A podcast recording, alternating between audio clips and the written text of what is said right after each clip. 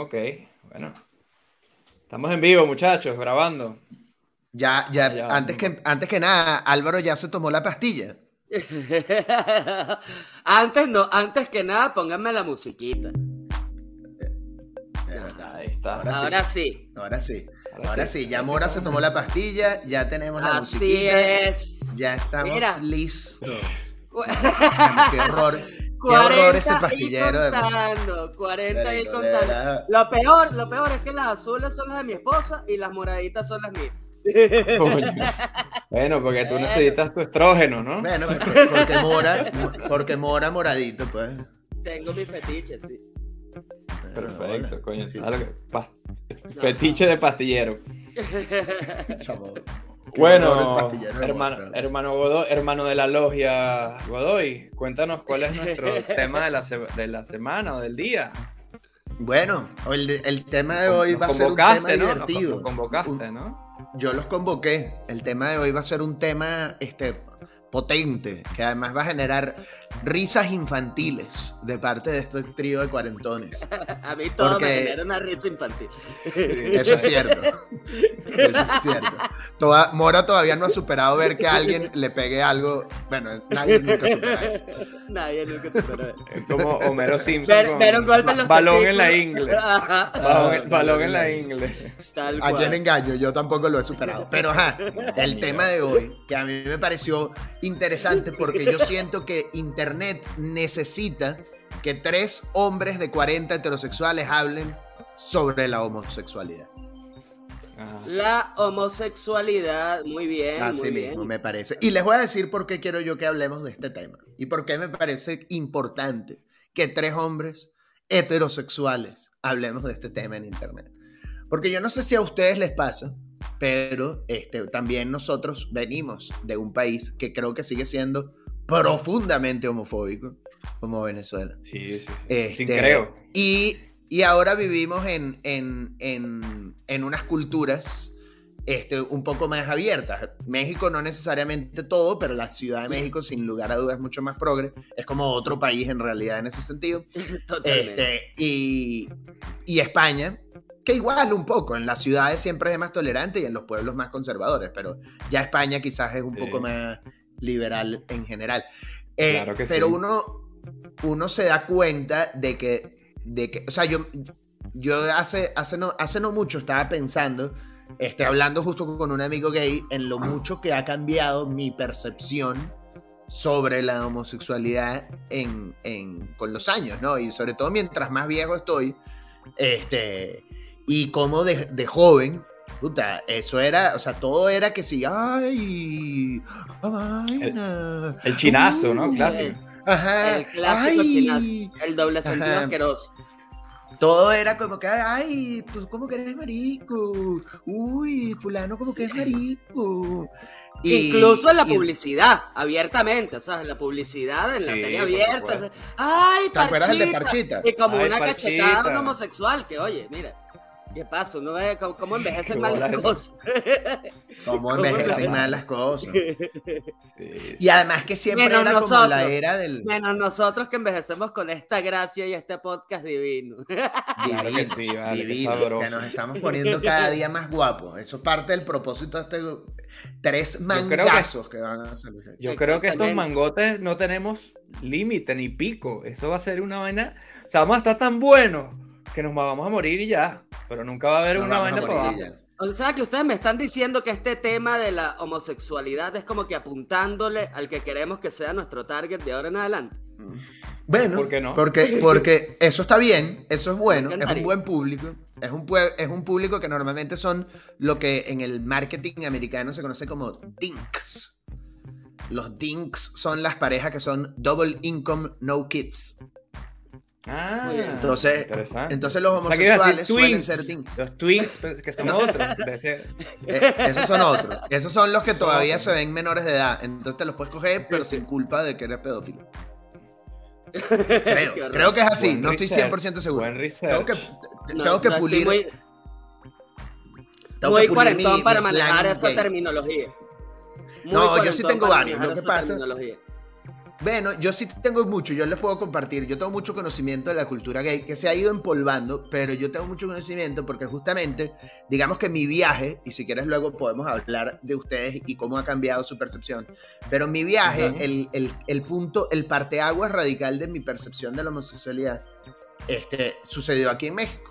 Y entonces ¿Cuál es el contexto? Yo vengo de Venezuela, donde todo es siempre la jodita, que si tú eres gay, que si no sé qué. Pero yo me acuerdo de adolescente, de verdad, creciendo y como en algún punto preguntándome, ¿sabes? Como que cuando la gente te decía como, ay, tú no serás gay, yo como de, mierda, ¿y, si soy gay? ¿Sabes? Como que, ¿qué pasa, no? Como, y, y, me daba hasta como miedo, como, ver, pareciera que ser gay es lo peor, ¿sabes?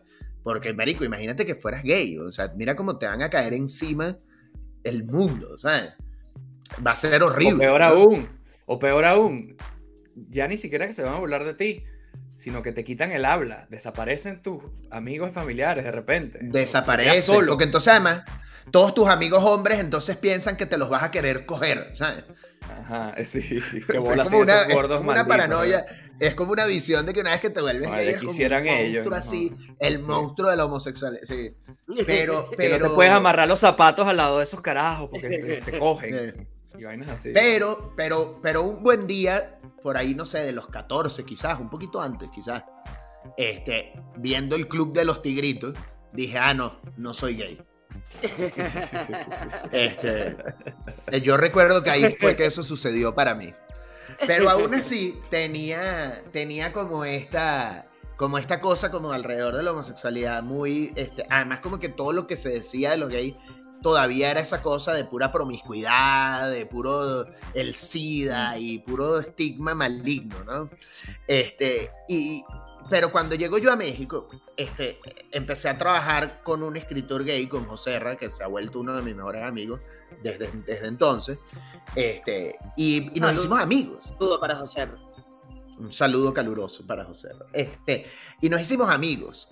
Y, y, teniendo un amigo gay y conociendo y hablándolo, y fue como, fue como una cosa muy obvia y muy tonta, como, ah, mira, es una persona normal y corriente. sí, bueno. Simplemente. Hay gente que no ha llegado a esa conclusión todavía, a Tal cual. Y como que esa, eso fue un golpe bastante interesante, porque era como de, ah, mira, ok, o sea, y simplemente eso, un día cuando él se va a su casa, pues está su novio en su casa. Cuando yo me voy a la mía, en ese momento no había nadie, estoy solo. Pero. Estaban mis gatos. ni siquiera, todavía no tenía ni los gatos. era pura tristeza. Este, pero, pero era esa realización. Y, y, con el tiempo, este, la verdad es que yo siempre he tenido como compañeros de trabajo gay, o sea, mi equipo y, y, siempre amigos, ¿no? Pablo ahorita que trabaja conmigo, también otro saludo este, revolucionario a Pablito, pero son mis amigos, que por eso me he mantenido en el slang, porque además siendo de la industria del entretenimiento, este, que está llena de gays y está llena de toda esa conversación constantemente, este, porque además hay mucha lucha de inclusión en los contenidos y en las historias y no sé qué, o sea, como que está muy presente tanto en la materia de mi trabajo como en el entorno de mi trabajo. Este, sí fue como como que hoy en día, ¿sabes? Eh, o sea, incluso pensando yo en ese miedo de la época, era como de, ah, no vale, o sea, si yo fuera gay no pasa nada. Que por cierto, para eso quería hacer esto, soy gay. Ajá, empezó, se abrió la veda de los chistes de chinazos. No, eh, pero bueno, pero cuéntenos ustedes, ustedes cómo, cómo, cómo cambió su percepción. A mí me interesa escuchar la opinión de José David porque desde pequeñito yo siempre tenía la, eh, ¿sabes? Esta, esta idea de que José David era un niño gay, ¿sabes? Porque, porque era muy afeminado cuando era joven. Todavía sigue siendo afeminado, pero los rasgos son como que lo hicieron más masculino. Me salió barba. Me salió barba, ¿no? Sí, sí, pues. Bueno, tú sabes que ese comentario, yo quería hablar de eso, incómodamente lo has dicho tú primero. Pensaba que esa percepción a lo mejor era menos de la que yo pensaba, pero tiene mucho que ver con el tema del deporte. Porque si tú puede ser algo afeminado o puedes tener unos rasgos más suaves. Si no haces deporte, ahí ya te jodiste. Perdiste cualquier oportunidad de demostrar lo contrario o de que no se pensara una vaina así. Esa vaina es así. Entonces yo creo que en el colegio nuestro iba mucho de eso, de que si tú en el recreo no jugabas ningún básquet, ni jugabas fútbol, ni nada de eso, coño, estabas ya del otro lado. O sea, ya la sospecha era válida en ese momento, ¿no? El cómo lanzabas una pelota estaba muy vinculado a cómo la gente percibía tu, sexualidad. En el Totalmente. Si tú, si tú lanzas la pelota así y no la lanzas como es, coño, tienes todos los tickets. Ese muchacho es gay. Exactamente. Entonces, a mí, no, yo no te voy a decir que sufrí mucho por esa vaina, porque bueno, como le pasa a mucha gente cuando sufre de bullying, que yo no voy a decir que sufría bullying, porque yo creo que yo no tengo ese recuerdo así tampoco. Pero cuando se meten con uno, muchos recurren a, lo que pueden, lo que son más. Hay gente que se mete más a, hacer gimnasio y vaina y aprender a dar coñazos para que no, sea la primera y la última vez. Y hay otros que lo canalizan por el humor. Yo creo todo que. para que no me digan gay. Todo para que no me digan gay, sí, sí, sí. Aprendo a partir caras para que no me digan gay, ¿no? Entonces, yo tengo un recuerdo muy gracioso de los interclubes, los intercursos que eran este magno evento deportivo donde todos los salones competían entre ellos en, deportes las Olimpiadas del colegio. Como las Olimpiadas del colegio, donde todos tenían que jugar. O sea, de alguna manera todos tenían que participar porque esa vaina también tenía que ver con tu nota de educación física. Y muy progre, muy progre nuestro, nuestro colegio fomentando la inclusión también, la participación de todos ahí. No, no, no, yo hubiese preferido que no me pusiéramos un coño madre, estás loco, ¿verdad? Esos eran los días que, que yo añoraba que me doliera la barriga. Pues en uno de esos interclubes tocó el, el fútbol, ¿no? Entonces, yo me acuerdo que. El deporte eh, rey. El, deporte rey, ¿no? Hubo un momento de penaltis. después de los 40 le tienes que decir así: el deporte rey. El, deporte, rey. Joda, fútbol, fútbol. Pues eh, llegaron los penaltis y porque yo tenía que algo, tenían que meterlo a uno, así sea cinco minutos a, algo. Obviamente no iba a ser titular ni nada de eso. Pero en la tanda de penaltis me metieron de portero. Entonces yo recuerdo que me tocó, y era uno solo que tenía que parar.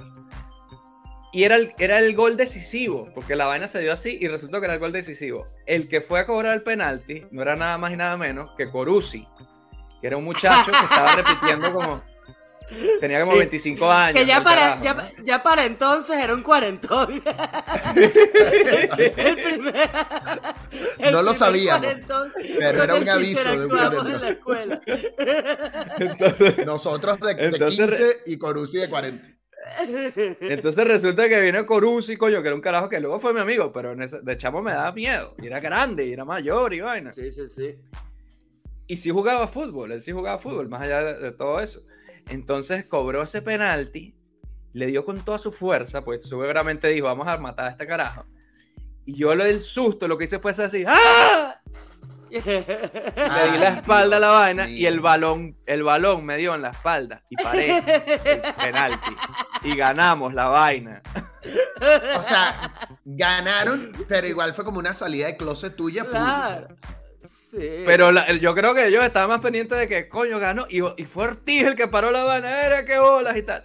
Entonces, tengo ese recuerdo de que, de que, bueno, se pueden encontrar momentazos futbolísticos en el sitio más inesperado, ¿no? Así es. Luego, eso ya te digo, eso es como yo, cuando yo tenía 12 o 13 años, pero ya de un momento, cuando, cuando salió Baywatch y empezaron la compra y venta clandestina de revistas pornográficas en el colegio, me, me revelé como algo que yo ahora mismo me parece peor que ser gay, que es ser un compulsivo pajero y todo que subo, metiéndome a internet y, ahí fue cuando yo me di cuenta, no con el club los tigritos, que dije, no hay manera de que yo sea gay porque esta vaina... me gusta demasiado. Esto, es casi una enfermedad. Esto es casi una enfermedad, exactamente. Pero no te, no te preguntabas, no te preguntabas si, oye, tal vez no me gusta ver las mujeres y ver la porno, sino lo que me gusta es tener este constante contacto con un pene. Ah, ¿por, qué, no te surgió esa duda por ahí? No, no, pues, no, porque tú sabes que las este pajas. porque, era, porque era el tuyo, porque era el único que tenía. No, las pajas están aquí. Las, pajas están aquí. Las pajas están aquí. Mira, pero te voy a contar un cuento a propósito de lo que tú dijiste de Baywatch y de los pornos de la vaina, En el, en el Marroco, este, nosotros teníamos un, un, compañero que le decíamos el gringo, Luis José Gómez, este, que él ahora vive en Argentina y, y, es un atleta de alto rendimiento, pero en esta época Luis era nada más un bicho raro este, que entre las cosas tenía desbloqueado el canal este Venus en, el cable. Ah, Venus. Entonces Luis tenía un side business este, en el que él grababa este, durante la madrugada, cuando ya su mamá se dormía, él ponía a grabar eh, con la tele apagada VHS de Venus, así lo que fuera que hubiera, porque ni prendía la tele. Él solo metía el VHS, ponía el canal y la cinta dándole, ¿no? Y entonces él lo ponía a grabar y luego vendía esos cassettes en el colegio. Y de pronto un día le vendió uno de los cassettes a uno de los carajos, que era un tipo medio corusi que estudiaba con nosotros en el Marroco también, un bicho que era mucho más grande que los demás. una barba. al día siguiente llega el carajo arrecho que le quería caer a coñazo a Luis. Y era porque había una hora de la madrugada de Venus en la que era porno gay. Y, por, mala suerte, eso fue lo que le tocó en su casa al carajo. Entonces el carajo estaba indignado, pero Luis no sabía nunca qué era lo que se grababa. Él no lo revisaba, él sacaba el cassette y te lo daba. Yo creo que un buen twist sería que ese bicho. Creo que un buen twist sería que ese carajo fuera, fuera gay ahora, ¿sabes? El que le tocó la cinta porque yo no sé, a través de eso. Pero yo creo que ese carajo está muerto, de verdad, por el tipo de persona que o indigente. Yo, yo ese es de esa gente, o sea, él nada más estudió ese año, él no se, no se graduó con nosotros, o sea, estudió en noveno ahí en el Marroco y desapareció, y es de esa gente que yo nunca más en mi vida ni siquiera me los crucé. Mierda. Bueno, ya hablaremos. Marroco, a, a, lo mejor en un episodio siguiente hablaremos eso de, de ¿Dónde están? Muertos, del, muertos del, colegio. Muertos del colegio. Otro tema. Misterio sin resolver y vaina, ¿sabes? Otro de esos problemas que enfrentamos los cuarentones. Este, pues bueno, quieren que yo comparta cómo ha sido todo ese viaje de, de, la homosexualidad, de la homofobia. Sí, porque yo te veo bien burloncito, tía. Yo pensaba que esta era una vaina donde nos íbamos a, poner Madura. muy burloncito. Madura, yo no estoy burloncito, yo me estoy tomando esto muy en serio. Este. Porque sí, de, de hecho, creo que todos, todos estamos conscientes, ¿no? Ese vínculo que hay entre la edad y la homofobia, ¿no? Como que mientras más viejos tiendes a ser más, más homofóbico. Bueno, mientras las, personas más adultas que conocemos son los que suelen ser más homofóbicos. Y bueno, pues obviamente esto es algo que viene de nuestra crianza. Y yo fui criado en una familia, coño, eh, o sea, donde mis padres crecieron bajo una crianza militar, ¿no? Mi abuelo era coronel, entonces como que siempre la tanto la, tanto la homosexualidad, o sea, había, estaba, estaba incorrecto por todos lados. O sea, yo tenía una, una abuela que era muy racista, tenía a mi abuelo que era bastante homofóbico, entonces, todos esos valores fueron permeando, ¿no? Este, y yo creo, o sea, pero yo creo que nosotros estamos como, o sea, pertenecemos a esa, a esa, generación, los cuarentones de hoy en día pertenecemos como a esa generación bisagra, ¿no? Que fuimos como que rompiendo un poco con todos estos moldes. Entonces yo siento que yo en cierto momento pude ser percibido como que, ay, mira, este es el, el, homosexualito, este es el que va a crecer como el homosexualito de la familia. Homosexualito. Porque, por, ejemplo... Pero, pero ya va, hablemos de términos, porque esos padres, esos abuelos, esos tíos, es verdad que ellos decían, eso es como que es homosexual. Ah, y también decían marico, marico, O mariquito. La palabra. Ah, esto, va a ser el mariquito, el, culito alegre y cualquier cosa que porquería de esa que vi. O, Pero, una que a mí, una que a mí me sigue dando mucha risa, que es cachafloja, que es muy criolla. Cachafloja. o el cachafloja o el argolla. Lo, lo empleo. ese, carajito es argolla. argolla sí. Pero bueno, este, más allá de esa porquería, yo, yo siento que en mi familia, y como que yo fui ese, ese personaje no, no bisagra, que fue como que rompiendo esto, estos moldes y que eh, en cierto sentido siento que le fui abriendo la, la mente a la familia. E, ejemplos de por qué. Ejemplos de por qué, ¿sabes? Porque era que si. tus pantalones de cuero. El clásico, el clásico ¿no? ¿no? pero es que esto es desde muy pequeña edad. Ah, desde, muy, desde muy pequeña edad. Estoy hablándote desde las la, fiestas familiares, los, los. Ahorita que se acerca la fiesta de Sembrina. O sea, yo siempre tenía mi momento de glow, ¿sabes? Cuando en la rocola, porque en aquel entonces, ¿sabes? Las familias estaban una rocola que ponían ahí para que, para que bailáramos. desde que la rocola, ¿sabes? O, o, la miniteca, lo que fuera que, que rentaran para la fiesta familiar, eh, ponía que si las canciones de Michael Jackson y tal. Entonces yo era el niñito, el típico niñito que le hacían la ollita en la familia y yo estaba ahí haciendo como que mis pasitos de baile, aprendiendo la televisión. y como que mi reino por un video de eso, lástima que y no con todas las tías ahí. Eh, eh, el mini pop mira lo que bello, y era como un mini pop, y estos personajes, ¿sabes? El grupo de baile infantil de Sábado Sensacional. Este, y, pero sí, tal cual, era, eran una influencia en mis movimientos de baile. Este, y entonces yo creo que así fui como que rompiendo el molde. Entonces después fui como que de los primeros sobrinos que se pintaba el pelo. Entonces ya llegar con el pelo pintado un domingo familiar ya era, ay, el argolla y tal y cual. Pero entonces veían que no y que estaba jodiendo. Entonces después el que estudió comunicación social. Que yo no sé, que, y, ahí era donde yo te iba a preguntar, Álvaro, porque yo, yo siento que para, para mí eh, esa carrera fue como lo que, wow, ya, ya me terminó de abrir la mente y los ojos al mundo y a toda esa cosa de la, de la sexualidad, más allá de unos chistes homofóbicos eh, en familia. Sí, vale, pero una, una cosa. Lo, que te, lo, que te, abrió, lo, que me abrió los ojos. Yo creo que está bueno que vayamos separando esto como por etapas, ¿no? La etapa del colegio te planteaba estas cosas, luego la etapa universitaria yo creo que nos abrió los ojos de otra forma, luego los 30, ya hasta que estamos ahora, ¿no? Así que me parece bueno que la siguiente ronda que empiece eh, Godoy sea cuando ya estudiamos la comunicación o, la carrera. Esos años 20 años. Ah, porque a mí me llamó la atención de que Álvaro le pasara por, por delante tan, tan fácilmente. Este, Ah, bueno, y, también, entre otras cosas, mi, mi amistad con Álvaro y, con la de nuestros amigos, que éramos un grupo de amigos muy cercanos, también era otro factor de esos que despertaban dudas de, de, nuestra sexualidad en la familia. Sobre todo en mi, en mi casa Mora era el marido mío. Exacto, yo, yo fue que... Muchachos duermen demasiado tiempo yo fui reconocido. Cuatro días a la semana duermen juntos, ¿qué Así que, así que ya, así, tal cual, que no, mira, me duermen con la puerta abierta. Y, uno, y uno, y además porque también, uno cuando, cuando es adolescente marihuanero tiene como que más secretos de lo es verdad. normal. Como que entran, entran al cuarto. Como... Exacto. Como aquel sketch de chéverísimo de los carajos presos, ¿sabes? Que le prenden la luz y está cada quien uno en cada lado así, pero cuando apagan la luz se escuchan unas vainas de doble sentido ahí. tenemos que hablar de chéverísimo como catalizador de la homofobia venezolana. Como, un catalizador de la, de la homofobia venezolana. Aunque, aunque, ¿sabes? yo siento que ahí hay como un balance extraño.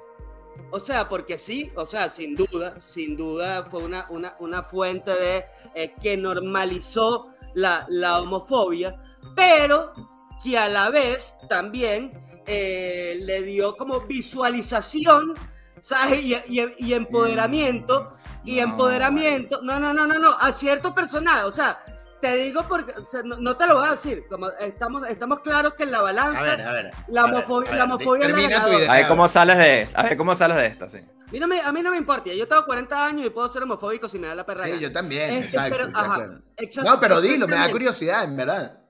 Porque, ajá, porque, porque siento, por, ojo, y yo poniéndome del punto de vista, o sea, bueno, sí, soy un blanco heterosexual que en la infancia pudo haber sido el mariquito de la familia, pero, o sea, que yo viendo esos personajes, ¿sabes? Me identificaba mucho más o me parecía mucho más cool, ¿sabes? Y me, me generaba mayor empatía el personaje que era como que el, el, el, homosexual o el gay que estaba haciendo la gracia, que todo lo demás que simplemente, que simplemente le dijeran. O sea, Charlie Mata era, más, era mejor que Rafucho el Maracucho. Charlie Mata, Charlie Mata me parecía a mí más encantador, me gustaba mucho más. Exacto, me parecía un personaje súper cool y bueno, sí, era un, era un personaje, un homosexual que lo estaba estereotipando. Pero ojo, yo me identificaba más con Charlie Mata, oye, mira este tipo que cool y toda la vaina y la gracia que, que preparaba unos espaguetis riquísimos. A mí eso siempre me pareció interesante. Que tenía la letra bonita. Que, tenía, que tenía la letra bonita. A mí Charlie me dijo, ¿tú por qué crees que yo me dejo este bigote? Por la influencia que tuvo Charlie Mata en mí a esa edad. Entonces, y, Charlie Mata hacía cosas muy positivas como esperar los espaguetis riquísimos que yo al día de hoy, mira, yo preparo una buena putanesca, una buena boloñesa, o sea, me gusta. Entonces, de alguna manera tengo esa afinidad con Charlie Mata. Aunque hay una cosa, una cosa, ahora que hablan de Charlie Mata, ahora que hablan de Charlie Mata, me parece interesante que, porque Charlie Mata era un personaje que era evidentemente gay, todo el sketch. En cambio, creo que es más nocivo aquellos personajes que eran como los machotes que se partían y que, los respetabas y cuando se partían te burlabas, como el de que se le cayó el primero o estos carajos, ¿sabes? me rayé. Ajá, porque al principio, exacto. es peor. Ajá. como el, ah. ¿cómo es que se llamaba el apellido de Henry? Rodríguez, eh, bueno, me olvidó. Henry Rodríguez era, ¿no? Sí, exacto. Como que nos engañaste. Parecía que no eras gay y luego hay una traición al público. Y terminaste gay, siendo gay. Ajá. Y era, y era uno de era gay. en cambio, Chalimata era gay. que de, esos actores, de pronto varios eran gays, ¿no? En verdad. y andaban haciendo yo, yo, conocí a varios de esos y, y, ninguno eh, de los que más personajes gay hacían terminó siendo verdaderamente homosexual. Ahorita están todos como que felizmente casados con su esposa y tienen hijos. Están haciendo reels este de pero en Miami, de, así una vaina de Exactamente. haciendo los mismos personajes, pero en TikTok. Viven haciendo los mismos personajes, pero en TikTok. Todo mal. Sí. bueno, yo puedo, a, propósito de lo que decías Ortiz de la etapa de la universidad, lo que pasa en mi memoria es muy mala, pero sí, sin duda yo también, cuando estudié comunicación, hubo gente que dijo como, esa es una carrera gay. lo cual me parece una vaina todavía asombrosa hoy en día. Y en efecto había muchos gays en la carrera. Era uno de los... Ah, vaina, quieres comunicar conceptos a la población. no, nos salió farandulero el mariquito. Así eso era la vaina. Hicieron una carrera donde había muchos gays, pero fíjate que incluso en esa época, yo me acuerdo que tuve un par de compañeros gay y con los que tenía una buena relación, pero sí había una distancia siempre, como de... Eh, y, y, no necesariamente de mi lado, también ellos a la defensiva, por obvias razones. Me imagino que ellos siempre habrían sido personas que venían de puro bullying y cualquier cantidad de cosas, ¿no? Pero, pero yo la verdad, o sea, ya en ese momento uno, uno empezaba a tener un, un, cierto grado de amistad, pero nunca fue de mis mejores amigos. Pues. Y, y, creo que ahí sí por razones más normales, o sea, como que de pronto no, simplemente no teníamos eh, gustos más tan afines, pues, pero como luego sí me pasó en México con José R, que nos hicimos muy buenos amigos porque éramos dos, o sea, teníamos buenas conversaciones, o sea, como que tenías cosas que te conectaban, pues. Pero en, en la universidad no pasó, pero, pero sin duda ayudó y contribuyó a que se hiciera como más normal para mí en mi vida la presencia de personas gay y, y, como que ya no fuera esa cosa como oculta, ¿no? Porque yo, por ejemplo, recuerdo hablando con un amigo aquí en, en, en México, que esto es interesante cuando hablan como del bullying y esas cosas, de que lo loco es que tú como hombre heterosexual has podido recibir bullying homosexual, porque asumían que tú eras gay, entonces te bulleaban igual, o sea, no, no era una cosa exclusiva de los gays, no solo eso, sino este amigo que me contó que siendo él gay, en el colegio, había un compañero que era como más afeminadito que él, y él le tiraba con todo, como porque claro, si el gay es él, no yo, este, los jóvenes a Su mecanismo de... Ajá. y, obviamente esto es algo que de adulto... Y esto es algo que de adulto me decía él como con mucha vergüenza, pero al final del día son como mecanismos de defensa que uno, sí, que uno mete coño, los niños, la cabeza. Los niños, esa vaina es el señor de las moscas, el colegio, verdad que es una vaina horrible. Tal cual. Cada quien va por, por su supervivencia, esa vaina es así. Y yo, yo también puedo haber sido culpable de, coño, me dijeron que soy afeminado porque no juego básquet esa gorda de ahí vas, a saber lo que son insultos en esta clase para desviar la atención. Y entonces ibas ahí ¡ah! a por, joder a los demás. Sí, qué horror. Y vale, vale acotar que José David simplemente era afeminado porque fue criado por su mamá. Y eso es normal. eso, eso, bueno, me, me, gusta la sesión psiquiátrica que estoy teniendo aquí, pero es verdad, puede, puede, ser, sí, sí, sí. ¿Quién coño me va a estar enseñando a mí a, cómo se lanza la pelota de básquet de tres? Exactamente, exactamente. Este, y yo creo que, que oye, que eso, eso también, ¿no? Eh, forma parte de, esta evolución, ¿no? De la, de la percepción de la, de la sexualidad, ¿no? Y, y, todo, y todo el rol que jugó eh, la entrada del Internet en nuestras vidas, ¿no? Y, en la, y para, para, nuestras vidas, para las próximas generaciones y cómo esto ha ido evolucionando. Este, y por eso, por, precisamente lo, lo, que hablábamos de los personajes, por ejemplo, de la Radio Rochela, que esa era como, o sea, e, eran contadas las figuras o, los personajes eh, homosexuales que uno veía en pantalla. Y siempre era como este estereotipo negativo del, del, homosexual peluquero y tal y cual. Pero a medida, a medida que uno va creciendo, que se incorpora todas estas, todas estas medios, ¿sabes? El, internet que va creciendo y que va creciendo como que tu visión de, del mundo empieza a, a conseguir otros personajes, distintas sexualidades ahí con los que te puedes identificar a mayor o menor escala. Coño, qué, este interesante. ¿eh? Mira, yo te pongo un ejemplo de eso, que no es internet, pero sí es el cable. Cuando llegó la serie Will and Grace, Will and Grace, por ejemplo, yo hasta la segunda temporada dije, coño, pero Will es gay. yo pensaba que el gay era Jack, ¿sabes? El de Joseph. Coño, Porque él era feminado, pero Will, pero, pero, es abogado, ¿cómo va a ser gay? ¿Cómo va a ser gay el abogado? Se ve serio, está enflusado, Iván. Si usa un flu normal. Tiene un portafolio. bueno, ahora nos reiremos, pero, pero esa serie fue. De verdad, no, tienes toda la razón. Y de verdad que sí, y de verdad que sí cambia burda. Y, y, yo, y yo retomo con eso también algo que decía Álvaro de uno ser como bisagra, ¿no? Que yo no sé si toda nuestra generación, pero varios de nosotros, este sí lo fuimos, porque yo con mi familia, o sea, ya recuerdo hasta una de las últimas veces que vi a mi abuela, este, cuando todavía estaban algunos de los, de los pocos primos míos que quedaban más pequeños, que no se sabía para dónde iban a coger, ¿no? En, en términos de sexualidad. Este, eh, y, y, le pregunté a mi abuela, y mi abuela me dice, no, no, no. Yo quizás en alguna época eso me hubiera molestado, pero yo ya hoy en día entiendo las cosas de otra manera y, yo amo a mis, a mis nietos por igual. Es importante que, te haya dicho Mi abuela a los, a los 90 años, marico, y, yo me dio muchísimo orgullo y me pareció súper cool. Y yo sé que en parte eso tenía que ver de conversaciones que habíamos tenido con ella. Es más, esto me, me, detonó un recuerdo, que fue una joda que yo le hice a mi abuelo. ¿De quién es este dildo? Me imagino la abuela. No, no, no. No, no, no, marico. Es el tuyo. Ay, verdad. Este, la, la, primera vez que, la, primera vez que, la primera vez que yo me hice un tatuaje, mi abuelo me dice, no, no, es que en mi época, este, los tatuajes eran cosas de marineros presos y homosexuales. Y yo en ese momento le contesto a mi abuelo, coño, abuelo, yo no soy marinero. Yo, nunca he estado en la cárcel. ¿Dónde me deja eso, amigo? Saca tu propia conclusión. Qué buena vaina.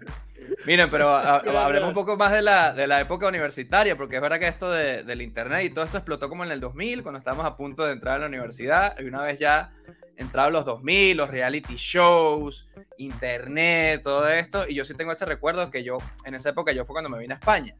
Recordemos que España tiene el mayor orgullo gay, las fiestas del orgullo gay más grandes del mundo son en Madrid. Y, ah, y bueno, aquí después de la transición de la, de la, dictadura aquí en España, hubo lo que se llamó el destape, y Almodóvar y toda esta vaina. Entonces aquí ellos estaban mucho más avanzados en tolerancia con ese tipo de temas, a pesar de que si tú buscabas intolerancia, la podías encontrar perfectamente. Todo depende de con quién uno se junte. ¿no? Claro, claro. Pero yo en la época, universitaria... hasta neonazis.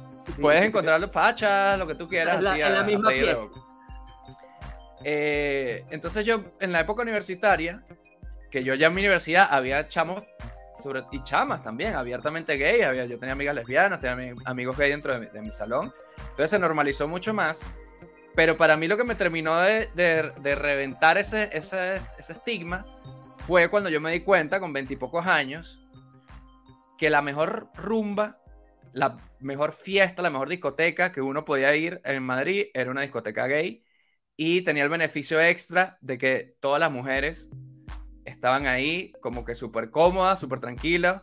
Podían incluso creer que uno, era gay, pero apenas uno le decía que no era gay, marico, you never go back, weón. Todas las novias que yo tuve, todos los ligues de la noche, todo lo que yo conseguí de, del mundo del sexo opuesto fue en discotecas gay en Madrid y yo, Zaina, le agradezco muchísimo. En las discotecas no gay me hubiesen entrado a coñazo, hubiese peleado con unos borrachos, una vaina. En cambio, en las discotecas gay era la mejor música, las mejores mujeres, la mejor. No había que hacer nada, ¿no? Simplemente Por ejemplo, venía una Por chica. eso digo, en, decía, la, en la discoteca heterosexual tenías que llegar como. Tenías que romperte así, una botella en la cabeza. En cambio, en la discoteca gay, venía una chica y me decía, mira, tú sabes que le gustas a mi amigo. Y yo le decía, coño, tú ya lo dado, pero sabes que lo que pasa es que yo no soy gay. Pero en cambio tú... ujú". Entonces, la tipa hacía como que había una sorpresa ahí y funcionaba muy bien. Entonces, eso terminó de, de convencerme de que no solamente no pasa nada con ser gay, sino que son necesarios en nuestra sociedad. ¿Cómo se queda? Tienen un plus. Tienen un Oye, plus, pero yo- ¿ves? Pero mi, mi experiencia, mi experiencia en, en discoteca gay no fue tan grata como, como la tuya. Bueno, ¿No? al menos, al menos una de ellas. Al menos ¿Cómo una fue? de ellas ver. que, que casi termina en unos golpes y unas cosas así de gorilote. Pero la que se puso gorilote y toda la broma fue mi esposa. Porque yo Ah. apenas vengo, yo apenas vengo cruzando así la, la puerta, estábamos así, después de una fiestita, nos fuimos, ay, vámonos de after, vámonos para esta discoteca, gay", una, una, una pareja amiga de nosotros, muy buenas amigas, De ambiente, entonces- que se llama en, aquel, en, aquel, en aquel entonces eh, estaban juntas ya no. Pero bueno, nos invitan para esta discoteca acá en la famosa zona rosa de la Ciudad de México, está llena como de antros gay. Este, antros acá se le dice a cualquier lugar, no estoy tratando Ah, de ser despectivo, aunque podría si me diera la gana, pero prefiero no hacer. Este, pero mira, porque Este mira, era un entonces antro yo ven, era un antro. eh, ve- Sí, sí, sí, sí, era un antro. Eso que te agarran en la calle, que mira, vente acá, que sabes, que aquí te tengo la fiesta buenísima. Y caímos como que en esa trampa. Y apenas vengo cruzando yo la puerta y tal. Y viene un- me cruzo con un tipo y me agarró así para el paquete con todo, que yo quedé como que shock. Coño, madre, pero Y yo creo que en México son más agresivos. y Ana ¿no? Paula lo-. Ana, Ana Paula lo nota y yo y que, oye, no me vas a creer, este tipo me haga. Yo no sabía si sentirme abusado o halagado. O sea, porque es que no llevaba yo ni cinco segundos en el Pero lugar. las dos a la vez. Yo creo que se pueden, se valen Ajá. las dos sensaciones simultáneas. Sí, yo sí, sí, Un sí. poco de Oye, halago, pero un poco de abuso. Una vaina halagado, halagado lo de, oye, le gustas a mi amigo, le pareces lindo. Y otra cosa Sí, es una agarrada de cosa- huevo con. y otra con- cosa con- y frontal por eso, es. pero digo, aquí gana el abuso, pero hay un poco de halago, ¿no? Es lo único que digo. a Mora le hicieron como cocodrilo. quitarlo. A Mora le hicieron Me como cocodrilo me Dondi cuando lanzaron la cocodrilo dondi me lanzaron la cocodrilo dondi y es lo y es lo y es lo que te digo y es lo que te digo que como yo desde chiquitito he crecido así como el, el- el- el mariquito de la familia entonces Ay. oye soy como un, un- un imán soy imán para personas de mi mismo Como que sexo. atraes y siempre mariconería. atraigo, atraigo exactamente, atraigo la a- atraigo a los hombres, soy atractivo para los hombres, yo no, no sé qué será, qué, qué es lo, qué es lo que ven en mí, eh, pero los atraigo. Y ahí, y a, y a este, y a este tipo lo atraje, pero demasiado. Y a- al borde de, oye, mira, la grosería y un abuso. Mi- Oye, mi, sí, espo- es mi una- esposa yo- yo histérica, quiero- que dónde está, y hablando con la gente Mira. del local, mira, que estaban abusando de mi marido. Ya bueno. Mira, Esos Son yo, tocamientos a ya. propósito del cuento de José David de España, este, un amigo este, que sé que tenemos en común, eh, que es Gerard, que además yo siempre he dicho que Gerard es el, el gay más gay que yo conozco. Este, y, y, y Gerard me contó que en Madrid, entre los gays, a pesar de que es muy liberal, como tú dices, hay como una especie de discriminación, de que casi no hay gays pasivos, sino que todos son activos porque Mm. ven ser pasivo como ser demasiado más gay. O sea, que imagínate tú, Oh, weón, que ya eres Que al gay, final son hombres, weón. Al final son hombres, weón. Y somos, No. somos así, weón. como que si eres el pasivo, y lo cómico es que tiene como un pequeño componente misógino, que es como que el pasivo es la mujer. Claro. Y entonces eso lo, lo baja. mucho activo hay, Mucho, Oye. sí, es como un exceso. Este, pero me, me llamó muchísimo la atención ese cuento. Me decía, marico, qué bola. Porque luego uno, uno que vive afuera, uno ve que eso es uno de los grandes problemas que tiene eso, que, que ves a todos como si fueran un, un paquete, ¿sabes? Pero en realidad son, son gente, ¿sabes? Y hay locos y en un Oye, lado son así, mejor y en dicho, otro ¿no? lado son allá. Paquete. Son gente que fue además-. Sí, sí. Además decir gente, eh, eh, eh, hasta en el sentido negativo de ser gente, porque la gente cuando es gente es horrible. Es mucho, porque son muchos. Es como, como lo que digo yo, tú agarras cinco gaticos y es una vaina adorable. Pero ya tú ves más de 10 gaticos juntos y es como una plaga. Sí, ya, así es sean como- Golden Retriever. Lo mismo pasa con Sí, las hay- personas. Más de 10 personas juntas da como asco. eh, sí, Da sí, igual sí. de. Como- Y aquí no estoy hablando de, de género, raza, ni nada que ver. No, no, no. Este- Personas, La gente en general, personas, seres humanos. Yo creo que hubiese sido interesante haber traído a algunos de nuestros amigos gays a este programa, pero creo que más interesante aún es que nosotros digamos nuestras barrabasadas de hombres blancos heterosexuales y que ya claro, claro. Es que yo creo que es el punto, generar la empatía desde nuestro lugar. O sea, nuestro público seguramente hay, si hay dos gays en nuestro público es demasiado. De hecho, en las estadísticas de YouTube, mujeres no hay. Sí, exacto. Creo que había uno. Pero venga, un comentario el otro día. a, mí, a, mí, me, a mí me encantaría pensar que en mi comunidad de seguidores hay bastante gay. Yo, quisiera que. Bueno, porque ya establecimos que, eres como un sex symbol. Que lo que, me, que lo que me sucede en las calles suceda también. No se puede ver ese paquete porque hay que ir agarrarlo. Hay que ir agarrarlo. Yo cuando te vea, yo no te voy a dar un abrazo. Ya tú sabes lo que viene. A mí, a mí me encanta. A mí me encanta. Yo respondo todos los, todos los piropos gays que yo recibo, yo los respondo y me, me parece fascinante. Es que son, coño, pues Como un mensaje a todos los fans de la Locademia de Cuarentones que cuando vean a Mora en la calle, la forma en la que se saluda a Mora es con una agarrada de paquete, pues. No, por Dios. No, aprieten muy duro. Si lo hacen suavecito con cariño, él se lo va a agradecer. A él lo que le molesta es, cuando apretan mucho. Es, como una palmadita. A mí, lo, a mí lo que me molestó es que me lo agarró y se fue. ni, siquiera, te pidió el teléfono, ni, ni siquiera se quedó ahí para ver, oye, mira. Qué hola tiene la gente. que se ha creído. Eso es como una agarrada de teta a una mujer así que no conoces. Hola, me pareces guapa. Hueque, hueque. Eso no lo puedes hacer. Entonces estamos en las mismas. Pero bueno, una cosa, muchachos. Hablando de, de, lo de que somos eso, los tres blancos heterosexuales aquí, opinando así, lanzando al mundo su, sus vanas, yo quiero volver al tema de la tolerancia, porque a mí la tolerancia en el caso homosexual me parece que es algo que se debe hacer, pero la palabra tolerancia me parece como, que yo tolero su existencia. yo creo que deberíamos ir más allá de la tolerancia, sino simplemente la normalización. De hecho, yo no yo tenía algún reparo con hacer este, este episodio, no por hablar del tema, sino porque en serio hace falta que estemos hablando de esta vaina todavía, cuando lo normal es que se asuma que no somos homofóbicos, pero bueno, todavía hay mucho trabajo que hacer, aparentemente. pero no es tanto la homofobia, yo por eso diría que no es, no es como una cuestión de homofobia, pero yo creo que es también, por lo menos si, si, si de algo sirve, que yo no sé hoy, yo sé que han cambiado mucho las cosas, pero yo no sé si las generaciones más jóvenes de hoy igual todavía tienen un poco de ese lastre, ¿sabes? Porque ah, sobre todo cuando estás en esa época en la que estás como explorando por primera vez tu sexualidad, este, de pronto te genera inseguridad.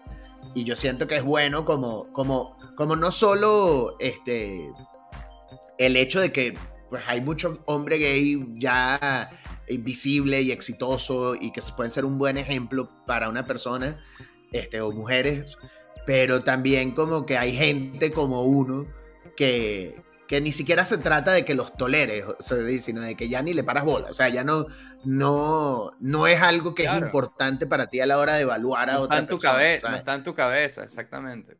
Pero ¿sabes qué pasa? Que, yo creo que la, comunidad gay, como puede pasar con, con algunas razas, según el país que tú estés, o una gran cantidad de cosas, como en Qatar.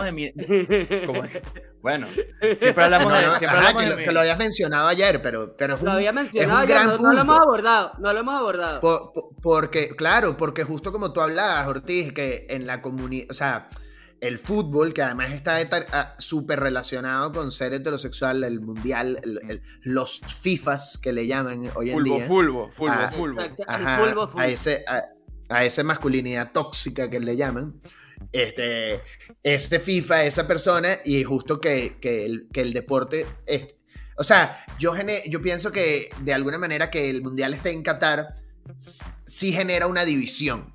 Porque este, para los homosexuales es como, mira, allá están los... allá están los FIFAs, fue un flaco favor. Allá están los FIFAs en su país homofóbico disfrutando su torneo. Este, y, y a nosotros no, no, sabes, como que, y al final del día, es muy triste, pero como dijo Maluma que se viralizó su clip, es como, marico, yo vine aquí a disfrutar del fútbol, deja de preguntarme esas pendejadas, que creo que también es una postura válida. Es como, marico, soy fan del fútbol, ¿qué culpa tengo yo, que lo hayan hecho tan de acuerdo, chamo.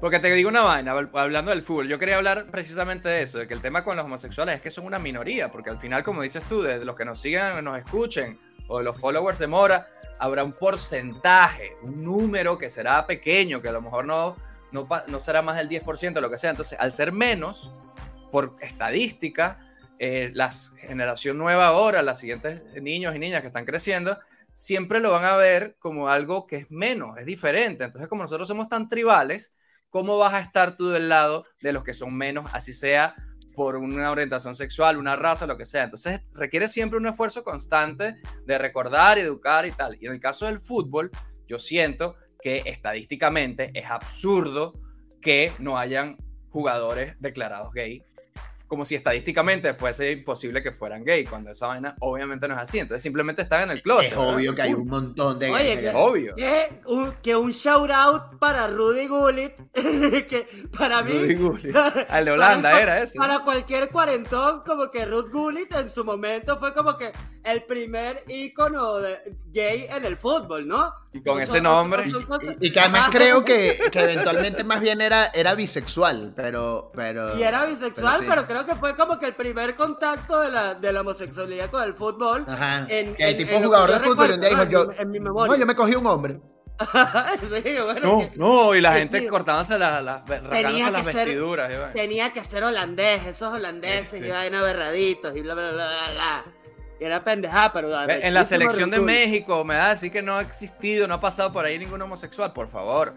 O sea, ni siquiera te estoy hablando de las selecciones europeas, en la selección de Qatar mismo, no me corten la cabeza, pero tiene que haber. Oye, claro. Oye, muy. en la selección de Qatar de pronto no, porque los mataron, pero. Exacto. Bueno, pero lo hubo, lo hubo. quedaron demasiado latigueados para poder jugar. Oye, pero también, también muy famoso, muy sonado el escándalo de que, bueno, ¿por qué lo tienen que llamar escándalo? Se fue una fiestecita con unos transvestis que se echó Ronaldo. Y oye, y, también topa, pero mira, mira a Ronaldo ahí, invitado. Ronaldo el Gordo. Ronaldo el Gordo. Ronaldo el Gordo que se lanzó su fiesta. Y, aquí hubo una vez lo mismo con Salcido, en el, el, mexicano. Sí, con Salcido hubo una vez también de que ah, al parecer estaba rumbeando con una trans. Ya está bien. No sé, yo creo que, yo creo que como fans del fútbol, y yo no me incluyo, obviamente, yo lo digo a ustedes que son los FIFAs de aquí, ¿cómo es posible que ese tema no se saque más, así sea casi como una medio burla, de mira, ¿cómo es posible? O sea, ¿en serio estamos jugando a esta pantomima en el, en el 2022? De que no hay, no, no hay, no hay, no existe.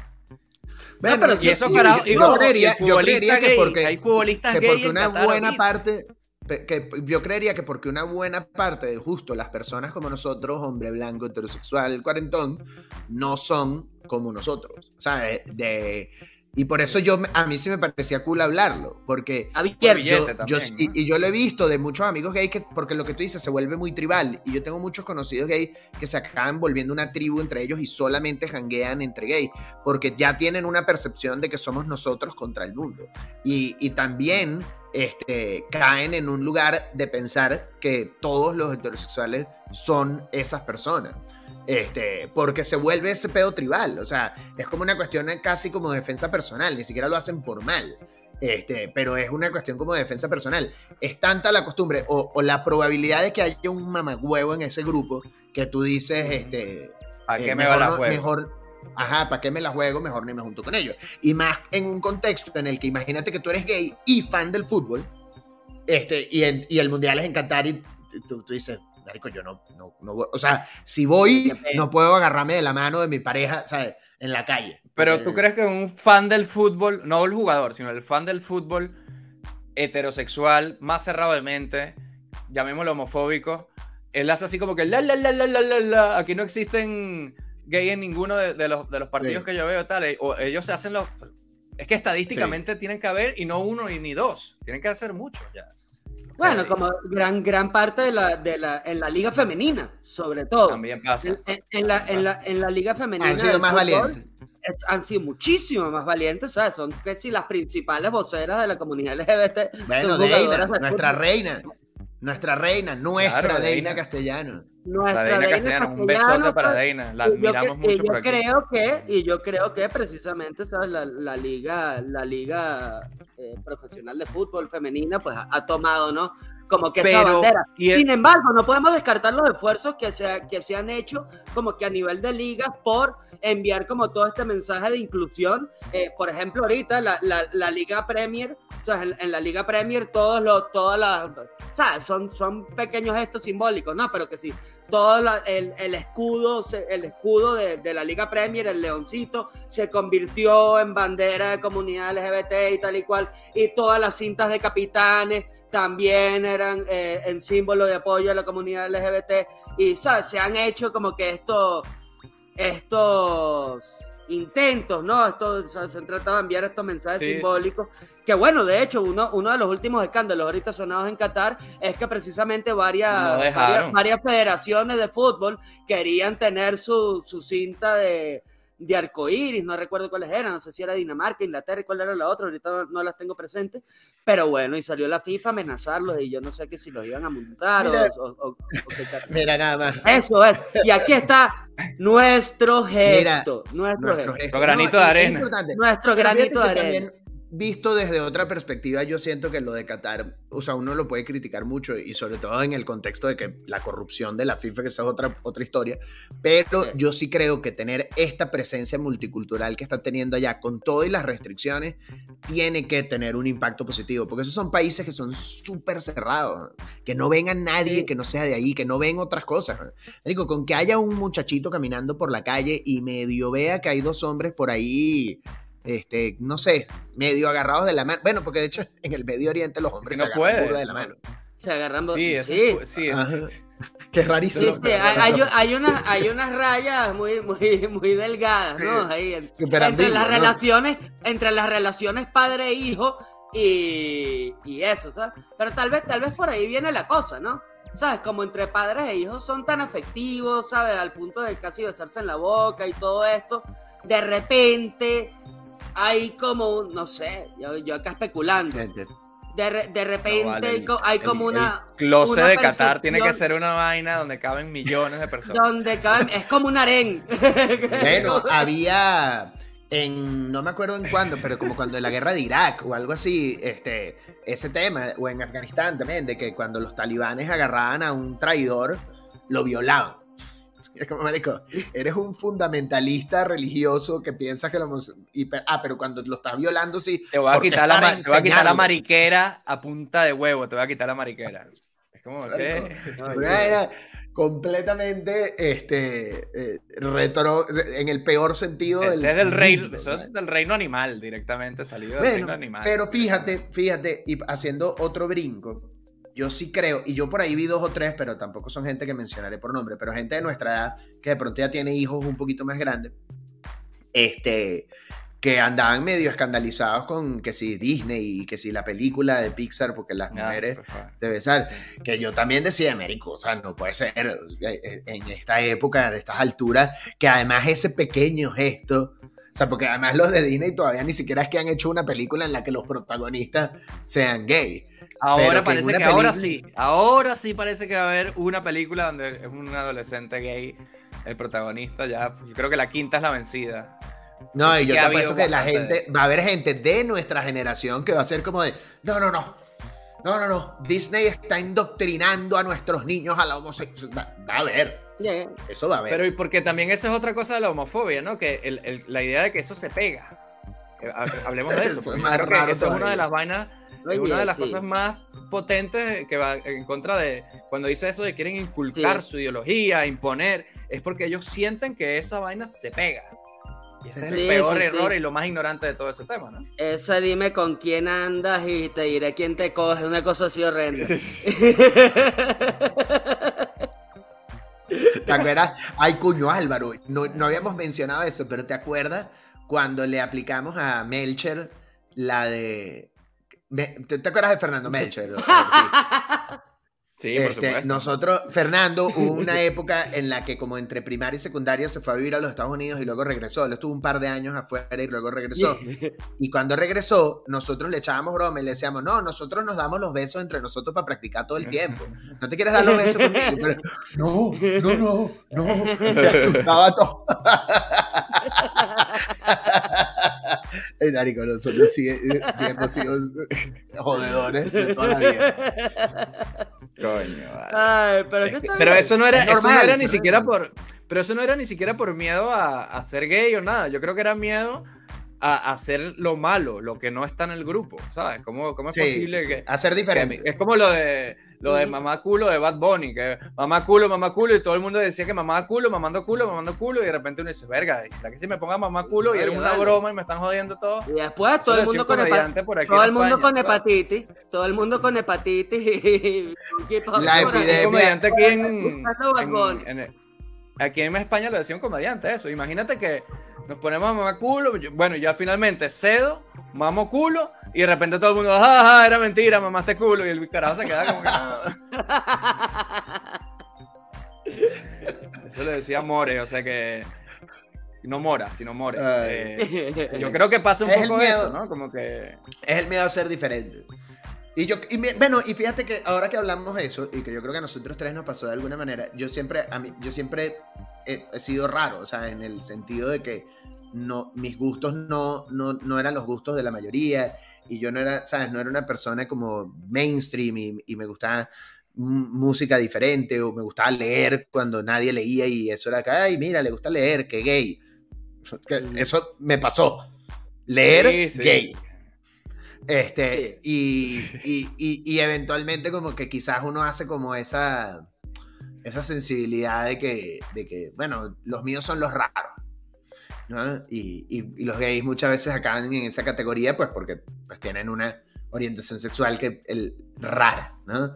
Sí, Entonces, minoría. Quizás, Mira, este es el personaje de eh, ah, Disney de la nueva película, el personaje, primer personaje abiertamente gay.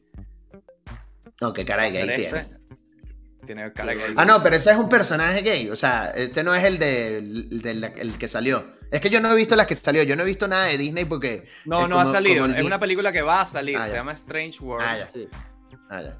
Porque yo no he visto ninguna, me estoy guardando, porque como sé que luego las voy a tener que ver un millón de veces cuando la, la, la de Buzz Lightyear, que, que yo esa no la he visto. De dos tipos. Yo tampoco la he visto, pero porque esa homosexualidad yo no la voy a tolerar en mi pantalla. es, una película vaya a ser que, es una mierda.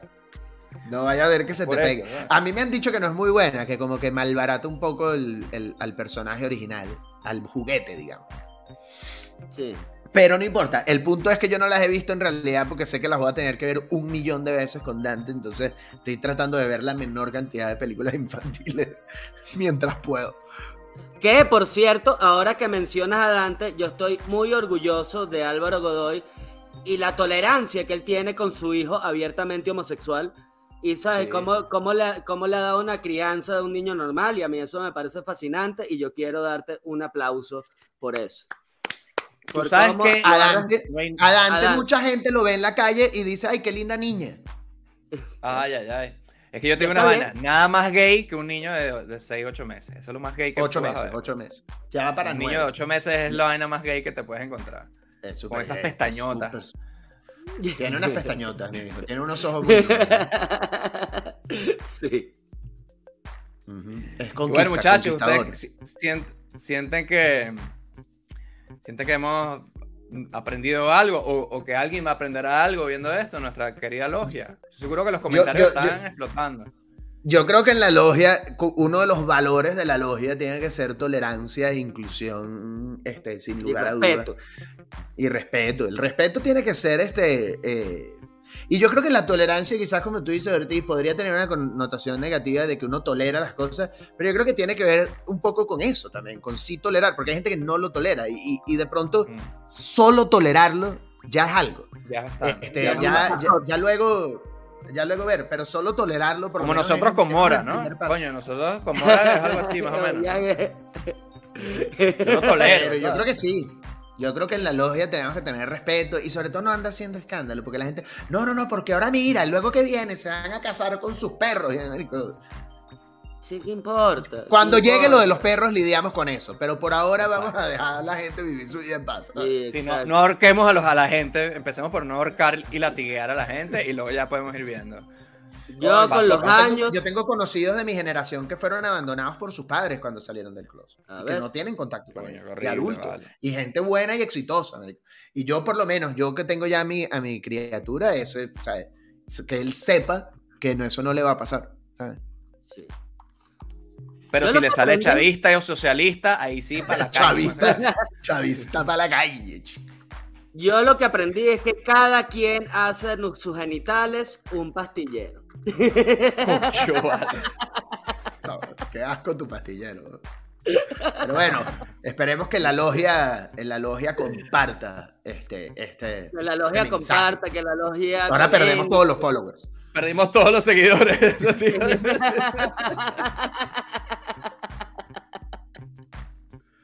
¡Ay!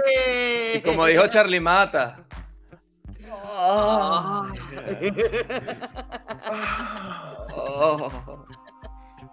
Qué mejor despedir.